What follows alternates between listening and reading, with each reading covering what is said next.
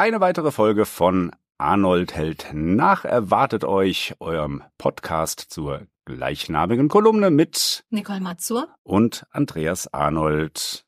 So, jetzt bin ich total gespannt. Bier trinken gegen Plastikmüll. Was hat's denn damit auf sich? Oh, ich fand, es gab mal eine Biersorte. Ich weiß nicht, ob die das jetzt noch machen. Ich will keine Schleichwerbung hier einbringen. Aber da konnte man mit jedem Kasten Bier ein Stück Regenwald retten. Und, ne? Ja, ja, ja, ja. Das, das war so, das war so großartig. Also endlich hat, hat Alkoholismus auch eine Aufgabe und das äh, war herrlich. Ich habe damals noch viel und gerne Bier getrunken und ah, ich habe bestimmt Quadratkilometerweise habe ich Lebensraum erhalten. Das ist herrlich. Danke. Und sehr, sehr gerne. Ja, und, und, und, und heute, heute geht das ja gar nicht mehr so einfach. Und dann dachte ich mir, warum nicht mal Bier trinken gegen Plastikmüll? Das ist doch cool. Okay, okay, bevor du weitersprichst, wir hören es uns an. So machen wir. Am Sonntag endet mein Plastikfasten. Einen Monat lang werde ich dann Kunststoff und zusätzlich Glasmüll weitestgehend vermieden haben. Auf den Abfall, den ich verantworte, zu achten, hat mir geholfen, viele Dinge umzustellen. Um die Hefeverpackungen für mein wöchentliches Brot einzusparen, habe ich begonnen, mit Sauerteig zu experimentieren. Und es funktioniert so gut, dass ich daran festhalten werde. Ich habe gelernt, wie ich einkoche, so dass ich nun keine Brotaufstriche mehr kaufen muss. Ich habe erstmals einen Laden besucht, der unverpackte Waren verkauft. Das Grammpunkt genau in der Frankfurter Bergerstraße. Und plane dort regelmäßig Großeinkäufe mit Freunden zu machen. Insbesondere Natron, Soda und Zitronensäure bekomme ich dort lose. Unverzichtbar, um zu Hause müllfrei zu reinigen. Mein Getreide will ich künftig direkt beim Pappelhof in Beinheim einkaufen, ohne Umverpackung und in eigenen mitgebrachten Verpackungen. Viele Dinge, die ich vorher vielleicht neu gekauft hätte, habe ich mir über Facebook besorgt, wie zum Beispiel Rankgitter und Tomatenspiralen für den Garten. Beispielsweise in der Gruppe Free Your Stuff Wetterau werden viele tolle Dinge verschenkt, die zu schade zum Wegwerfen sind. Manches habe ich vom Sperrmüll gerettet, wie viele meiner Töpfe und Balkonkästen. Einiges habe ich aus vorhandenem selbst gebaut, anstatt es zu kaufen, unter anderem mein Gewächshaus. Auf andere Dinge habe ich zu verzichten beschlossen, auf Nahrungsergänzungen für den Sport zum Beispiel. Eiweißpulver und Vergleichbares fallen künftig weg. Lieber trainiere ich intelligenter und plane meine Ernährung besser. Bis heute sind 112 Gramm Plastikmüll angefallen. Hochgerechnet sind das etwas mehr als 1,6 Kilogramm pro Jahr also ungefähr ein halber gelber Sack. In Deutschland fallen pro Bürger jährlich circa 70 Kilogramm an. An Einwegglas fielen bisher je eine Flasche Wein, Öl und Essig an. Das sind 1136 Gramm. Hochgerechnet etwas mehr als 16,5 Kilogramm pro Jahr. Knapp 30 Kilogramm Glasmüll fallen im Schnitt jährlich pro Bundesbürger an. Gebe ich damit an? Ein wenig vielleicht. Ja, warum auch nicht? Aber schaffen kann das jeder. Ein Monat Plastikfasten könnte das Mittel zum Erfolg sein. Und auch ich fühle, dass da noch mehr geht. Natürlich bin ich auch an Grenzen gestoßen. Ich benutze selten Sonnencremes, aber auf langen Spaziergängen halte ich sie im Sommer für unerlässlich, und die werden nur in Plastik angeboten. Zwar gibt es einige Blogger, die von Ölen mit UV-Schutz schreiben, allerdings fand ich keine seriöse Quelle, die einen zweistelligen Wert bestätigen würde. Zudem ist der Preis der Öle ein Vielfaches des Preises einer guten Sonnencreme. Ein teures Risiko also, zu dessen Vermeidung ich gerne etwas Plastik in Kauf nehme. Auch Vitamin B12 Tabletten werde ich weiterhin in Plastikdosen kaufen müssen, denn die angereicherten Lebensmittel wie manche Pflanzenmilch oder Zahnpasta bringen noch mehr Plastikmüll mit sich als diese eine Dose alle drei Monate. Und Alternativen wie B12 in Algen oder in Bier stimmen mich skeptisch. Auch wenn ich zugeben muss, dass Bier trinken gegen Plastikmüll ein reizvolles Motto wäre. Mit nur drei Litern Bier pro Tag könnte ich meinen B12-Haushalt decken. Ein weiterer Vorteil, Ich wäre vermutlich nicht mehr in der Lage, überhaupt einkaufen zu gehen und Müll zu verursachen. Win-win. Vielleicht kombiniere ich. Prost. So, dann ähm, wie könnte man besser hier in diese Besprechung starten als so? ähm, Prost, Nicole. Ja, Prost. mhm. ah, aus dem Herzen der Natur, auch hier wollen wir natürlich keine Werbung machen. Alkoholfrei. Ich würde sagen, schmeckt. Sehr schön. Das äh, sehe ich auch so. Und damit haben wir schon mal etwas Bier gegen Plastikmüll getrunken. Das ist so sehr, sehr schön. Das passt so. Wie ist denn der Stand bei dir heute mit dem Plastikmüll? Ich bin heute ja, ein Stück weit über dem, was ich damals als Single war, aber ich glaube, das ist völlig normal.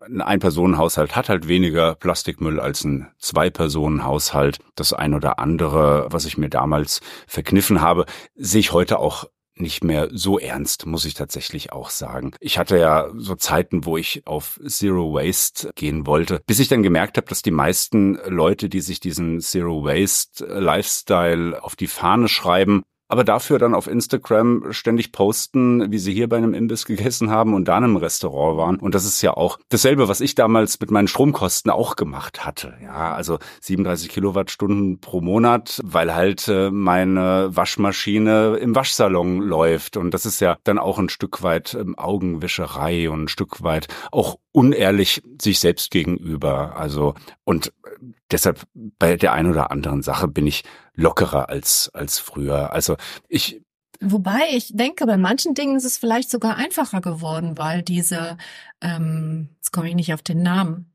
diese Läden, wo man unverpackt Läden. Unverpackt. genau. Ich sage immer versehentlich umsonst Läden.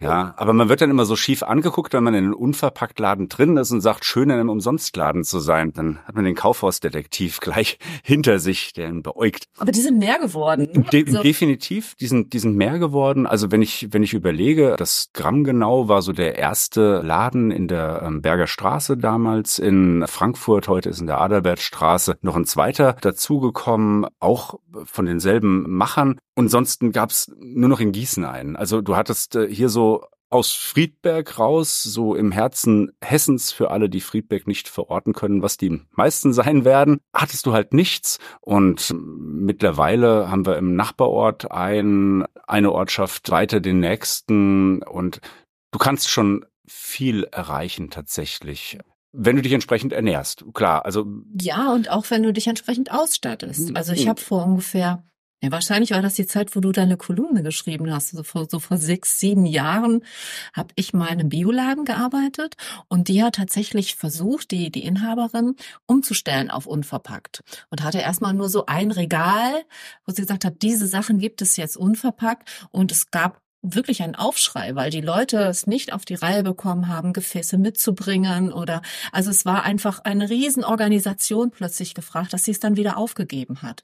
Heute ist da ein Unverpacktladen. Also es hat dann über die Jahre doch geklappt, aber es war ein langer Weg. Ne? Also unser Laden hier zwei Ortschaften weiter, der hat das äh, ganz clever aufgezogen. Die bieten Pfandgläser an, die kannst du dir ausleihen, abfüllen, bringst du das nächste Mal wieder mit, die spülen es dann, kriegst neue dafür. Oder aber du bringst deine eigenen Behältnisse mit. Und ich habe, nachdem ich mal einen 80 Euro teuren Mehlmottenbefall zu Hause hatte und mich so geärgert habe drüber, habe ich alles in solche riesengroßen Glasbehältnisse reingepackt, so ehemalige 4,7 Liter Olivengläser, alle aus dem Bioladen abgestaubt damals.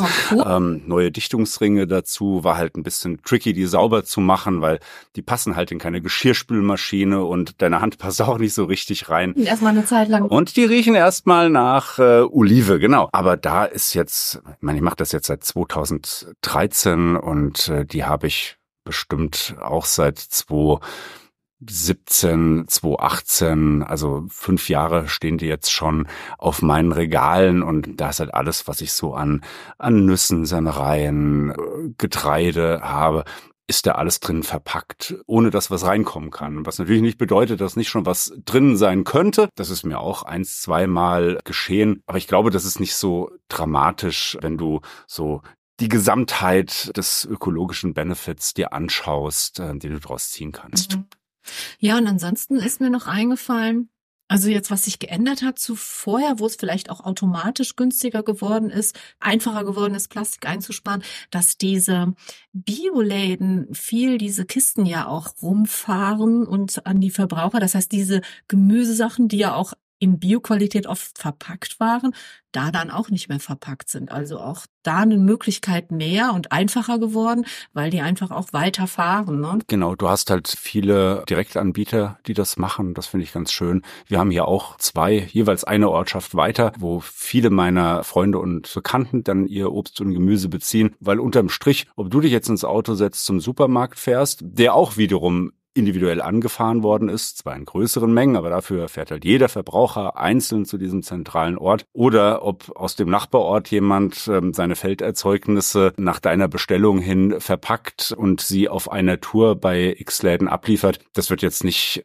großartig einen riesigen Unterschied machen. Und ich finde das auch, finde das auch toll. Nach wie vor finde ich es sehr, sehr großartig, auch wenn du im Supermarkt einkaufst. So in meiner Wahrnehmung, meine Erinnerung vor allen Dingen, als ich angefangen hatte, mich nach plastikfreien Alternativen umzuschauen. Ich weiß noch, als ich das erste Mal im Supermarkt war, ich gedacht, ich müsste verhungern.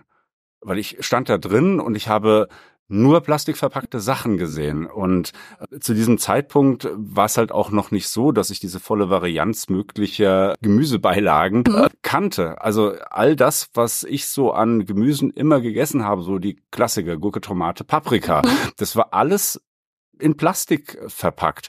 Aber das hat sich heute schon deutlich, Dann, ne? deutlich gewandelt. Ja, wobei ich hoffe, dass das, was dort im Handel landet oder vielmehr für den Endverbraucher dann in den Gemüsestiegen drin ist, nicht heimlich hinten von den einzelnen Plastikverpackungen befreit wird, um uns ein gutes Gefühl zu geben. Nein, ich glaube schon, dass sich da viel, viel geändert hat. Und heute bin ich in der Lage, im Supermarkt nahezu plastikfrei einzukaufen. Also wenn meine Freundin mir den Korb packt, dann sind dann auch diese Nylonnetze drin, wo dann auch das äh, Eigengewicht draufsteht, dass die das auch ausbuchen können. Wenn ich alleine einkaufe, dann liegt das alles verstreut auf dem Band drauf. Aber tatsächlich hat mich auch noch niemand angemeckert, der sagte, Mensch, können Sie keine Tüte nehmen, dann würde das ja viel schneller gehen. Liegt vielleicht auch an meiner Physis. Ähm, ja, nee, das funktioniert und das macht mich auch tatsächlich sehr, sehr glücklich, so, so einzukaufen. Und es ist auch nicht mehr so stressvoll, wie das in den ersten Jahren war, wo du dann die Wahl hattest zwischen Plastik und Verzicht. Ja, und äh, heute. Auch ist besser geworden, schon. Ja, absolut. Absolut. Machst du dein Brot noch selbst? Da ich mittlerweile zwei fast ausgelernte Bäckerkinder habe, muss ich mein Brot nicht mehr selbst backen. Ähm, ja, meine Tochter ist, ich glaube, im letzten Jahr hat sie einen Gesellenbrief gemacht und äh, mein Sohn will auch gleich seinen Meister hinterher schieben. Also insofern, ich muss kein Brot mehr backen. Yay! Ja, wobei das halt tatsächlich spannend ist, wenn du äh, zwei Bäckerskinder hast und backst dann ein Brot selbst und ich mache dann immer oder habe damals immer so stolz Fotos gemacht und oh, guckt mal, was äh, was sagt ihr? Und dann du bekommst nur Kritik. Es ist schrecklich. Das ist na die Porung und na, ein bisschen wenig Kruste und ja, man müsste mal anfassen und so. Aber dann ist es auch gerecht, dass du jetzt immer von denen beliefert. Finde ich auch, also. finde ich auch. Es ist ähm, entschädigend, ja, und es ist ja auch im Rahmen des Generationenvertrags so, dass die Kinder mich mit Brot versorgen müssen. Ich glaube, das ist so.